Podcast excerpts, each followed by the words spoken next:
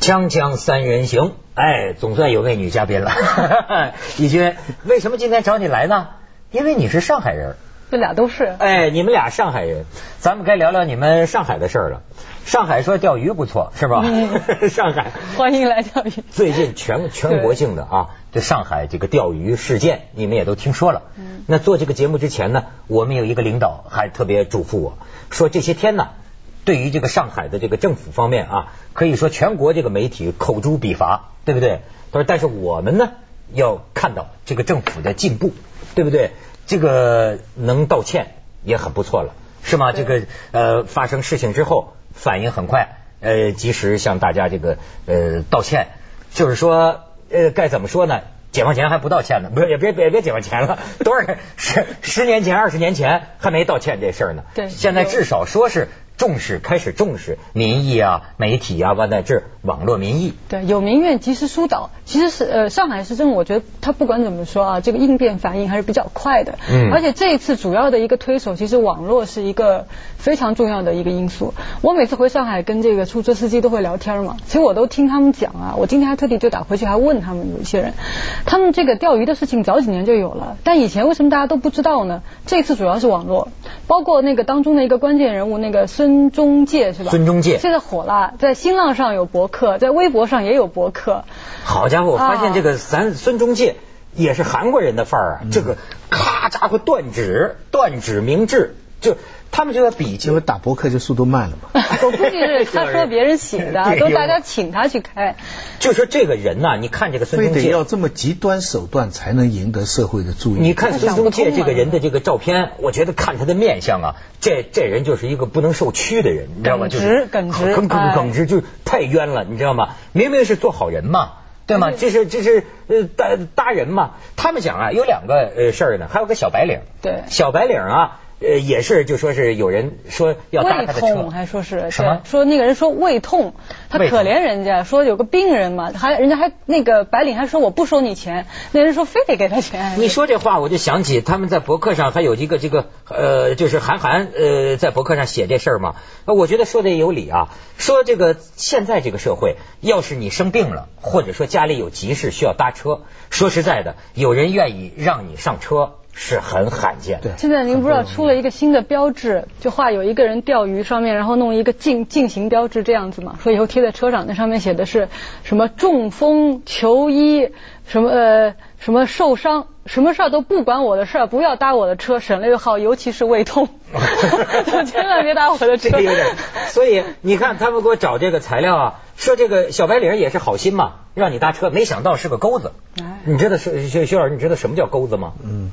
就是就有有这个钩头，有这个钩子，说是在有一个当过钩子的这个这个就钓鱼嘛鱼钩嘛，有个当过钩子的是个女的，有个女的跟记者讲，说是一个区域里头有一个这个掉头，掉头下边呢大概一般有二十个，他手下有二十个这个这个这个钓钓钩，嗯就是说呃你呀钓上一辆这个车黑车吧，据说黑车，因为咱们前两年啊搞什么奖金。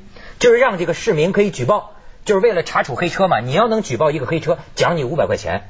可是这篇报道讲啊，这个掉头奖啊，这五百块钱呢，掉头要是钓上了这么一个人，掉头拿两百，掉钩给两百，另外一百呢是给这个执法人员的回扣。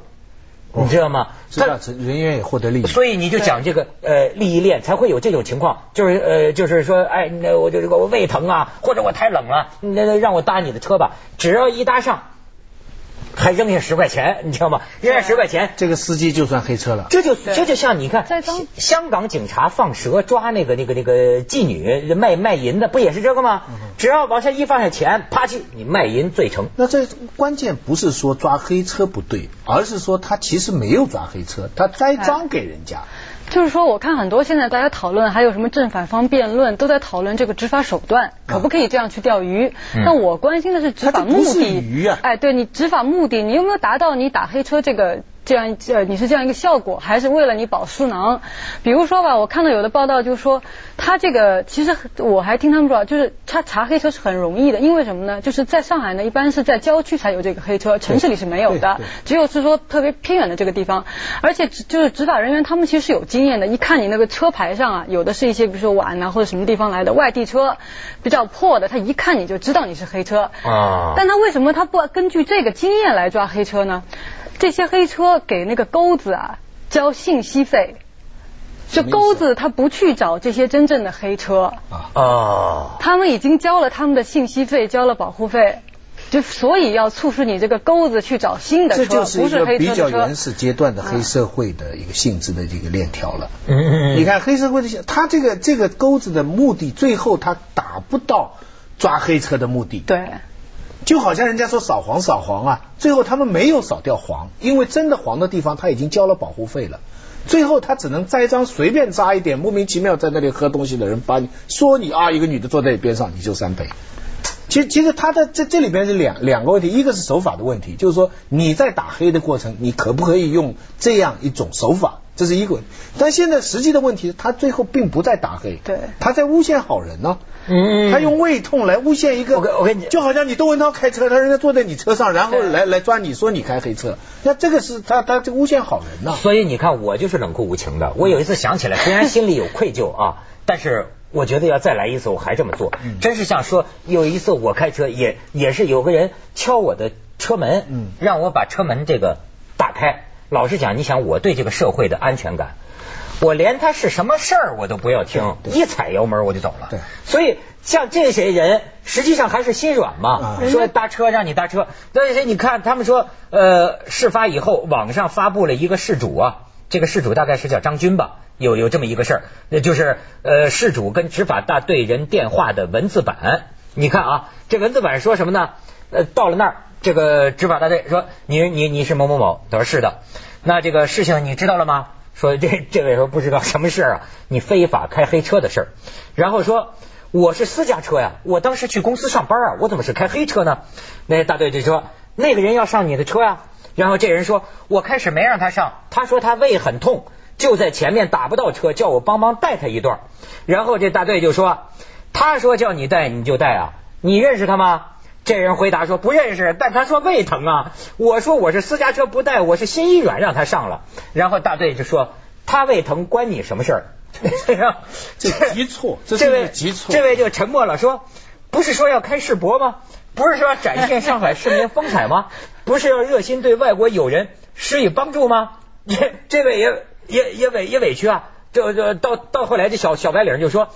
那地震灾区捐款捐物那些人，全国人民认识吗？不认识，我也捐了，是吧？然后这大队说：“你别扯这些，不认识他，你让他上车干嘛？” 你知道吗？所以那个孙中介在他那个博客上写嘛，说我以为说我来上海，觉得上海是一个充满梦想的地方，没想到上海是个充满陷阱的地方。所有个小儿都不在上海。这个是最关键、最典型的侵犯人权。对，就是说他的错在哪里？方他错在假设。你私家车，你开车，你没权利让一个陌生的人上你的车。其实这是你的权利，这不关是。假如你收钱，这是你的错。他假如他他卡关应该卡在收钱这一步。假如一个陌生人上了你的车了，坐了你的车了，最后你收钱了，那你是不可以。嗯。那你偶然一次我们可以原谅，如果你是经常性的，那就是黑车。但是。我我那我跟一个陌生人说话，我跟一个陌生人做什么，关你什么事嘛？这是一个基本人权的问题，所以执法机构在这一步里边错了。这个啊，我还是你像我念念这个哈，你看他还是聊人心道德，聊雷锋了，坏很坏。你说的就是这个人心道德。坏坏。你像前几年不还有什么呢？扶个老太太。对对对对。你不敢扶了。对。你不认识你为什么扶他？你为什么送他医院？对，马上不是你撞的你，你为什么扶啊？对对？对我那天我还跟人家说嘛，就说到是在战地的一个什么事情，人家说哎呀，在那个在就在那个地方。能帮助人家，后来我就说，哎，没有啊，这个在任何地方都会这样帮人，比如说在就是在国内，你在北京，在上海，说，哎，不行，我说在上海可能我还真帮不了人，就是这个东西真的是对人，就说你还敢不敢信任人家，敢不敢帮助人家，真是太大的一个错误。而且这种啊，我就觉得这种钓鱼啊，这个这但你看大家说的这个这个词儿啊，就是你知道他让我联想，可能跟这个事儿没有什么关系啊，就是说。其实，在这个某些地方啊，我觉得真的是不宜人居住了，因为生活的感觉啊是充满恐惧。为什么我们老说夹着尾巴做人呢？因为啊，就是说呀，他如果是在一个违法普遍的这么一个地方，你知道吗？最后就变成啊，整你，就是为了整你，对吗？因为抓，因为他们他们说了，你比如说系系安全带，我记得那天徐老师还举这个例子哈。要是说这个这个这个地域，对吧？谁都不系安全带，但是规定是要系安全带的。那么你发现没有，这会出现一个什么情况？就是说，我想逮谁就逮谁。那我这背后的用心、动机是什么？这就很难说了。咱们去一下广告，锵锵三人行，广告之后见。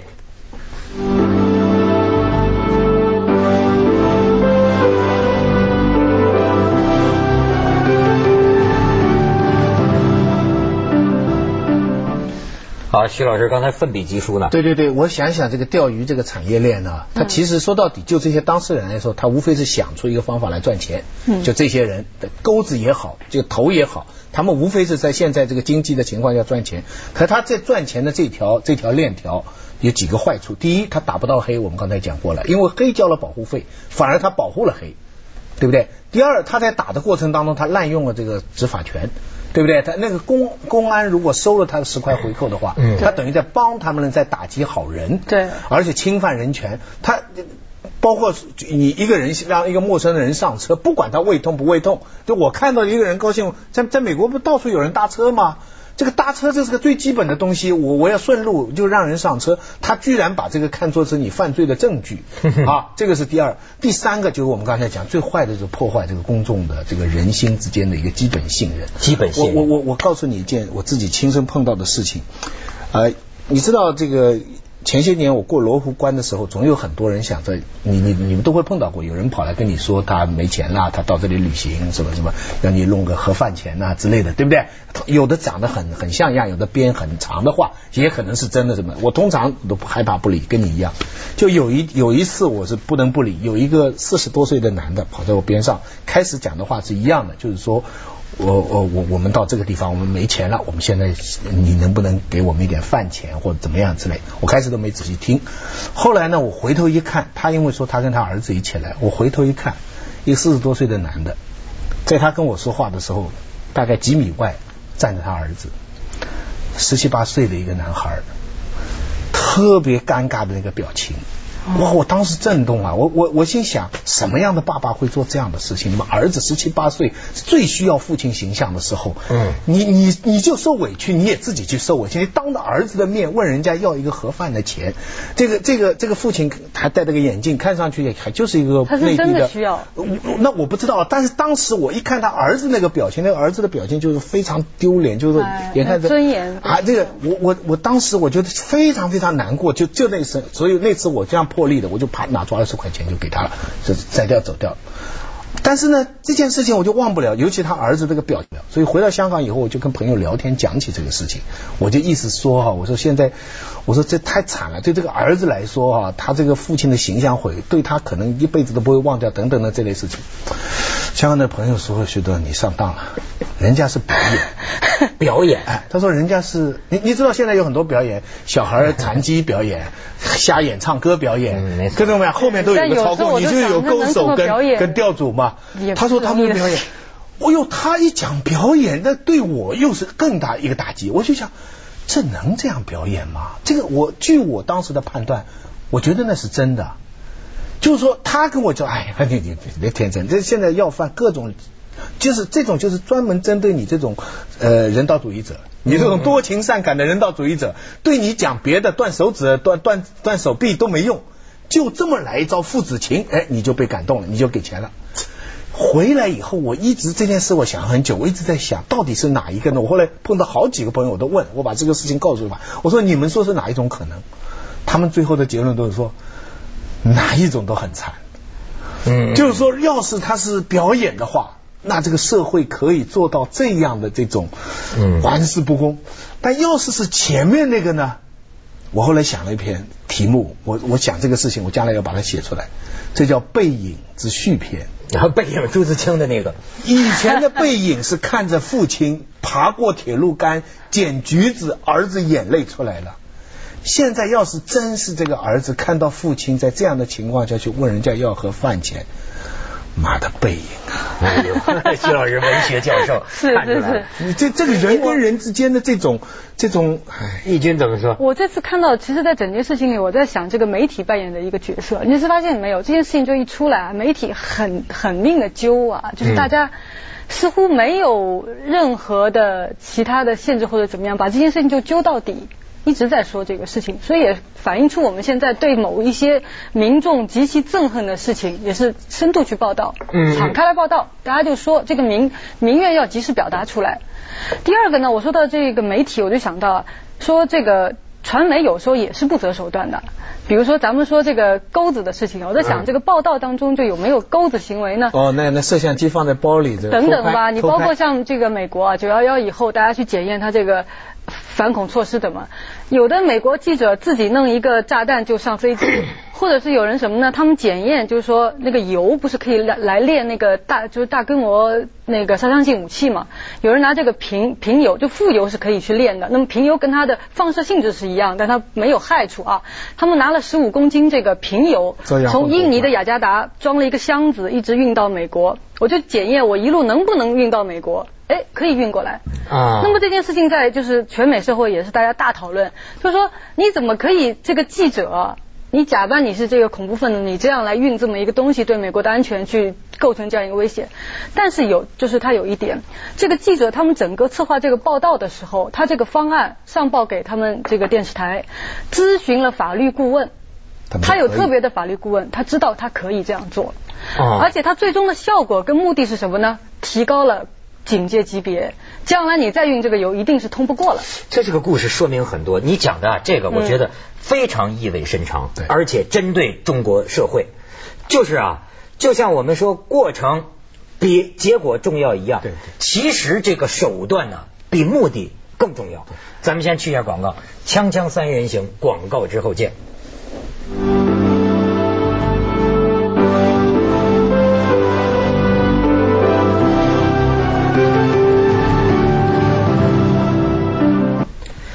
你看我那天呢，在这个一个电视上看一节目，就说公安破了一个诈骗案。这诈骗案呢，就说是什么呢？就发那种欺骗信息，说呀，只要你给我钱，你给我一个电话号码，手机的号码，我可以复制他的手机卡，这样呢，你能听到他这个手机啊所有跟人的这个对话。后来警察说这是诈骗，但是我想的是，为什么很多人上当？这很多人。都有这个需要去窃听，比如说她老公，或者是她的朋友，或者是她的竞争对手的手机电话。你知道，我就感觉到这个民族，这个这个这个反反正很多，我我我我们内心深处啊，有一种不择手段的东西。这个啊，我我的过去我们我我现在慢慢啊看历史，我明白了，其实啊，结果是暂时的。过去我们往往认为结果是长久的，手段是暂时的，正相反。手段留下的影响才是长久的。比如说，咱就说这个毛主席，你你可能不知道我在讲什么。但是毛主席，咱就按三七开，咱就讲他这三分错误，晚年的这个错误，对吧？呃，假设他的目的是良好的，我要打倒走资派。但是你看当时啊，他没有选择正常的、正确的这个手段。于是你看了没有？他追求的结果，比如说打倒刘少奇，其实。不到几十年啊，就翻过来了。刘少奇平反了，这个结果很快过去了。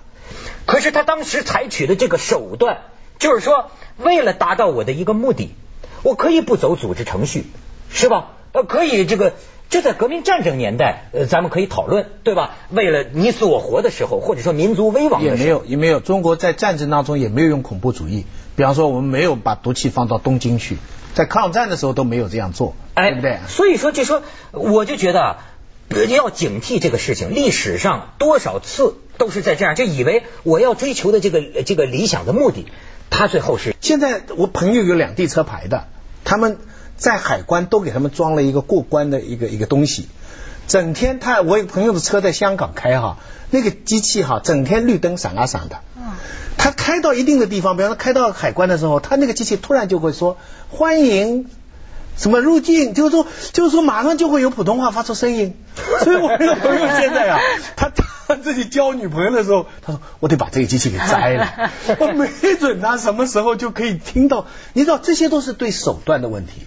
目的可能都是为了保护你，没错。我知道那个盒子肯定是个 GPS，它可以追踪到你在什么地方。嗯。至于它能不能听你的对话，能不能监控到其他的东西，那我们不知道。不一定。但问题是，这些手段是非常非常重要的。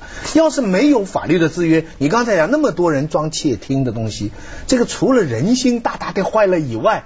还是要是没有一个法的制约，就是说他脑子没个概念，我听二奶的电话是犯法的。这对，你讲没有？其实我觉得你刚刚说的，我觉得这个手段，一个是说手段本身如果被推翻，能够证明你整件事情是错误的。比如说啊，你说在委内瑞拉这个这个说要走社会主义，但他的手段是制造穷人，就说从别的地方啊，你这个接下来为您播出《走向二零一零》。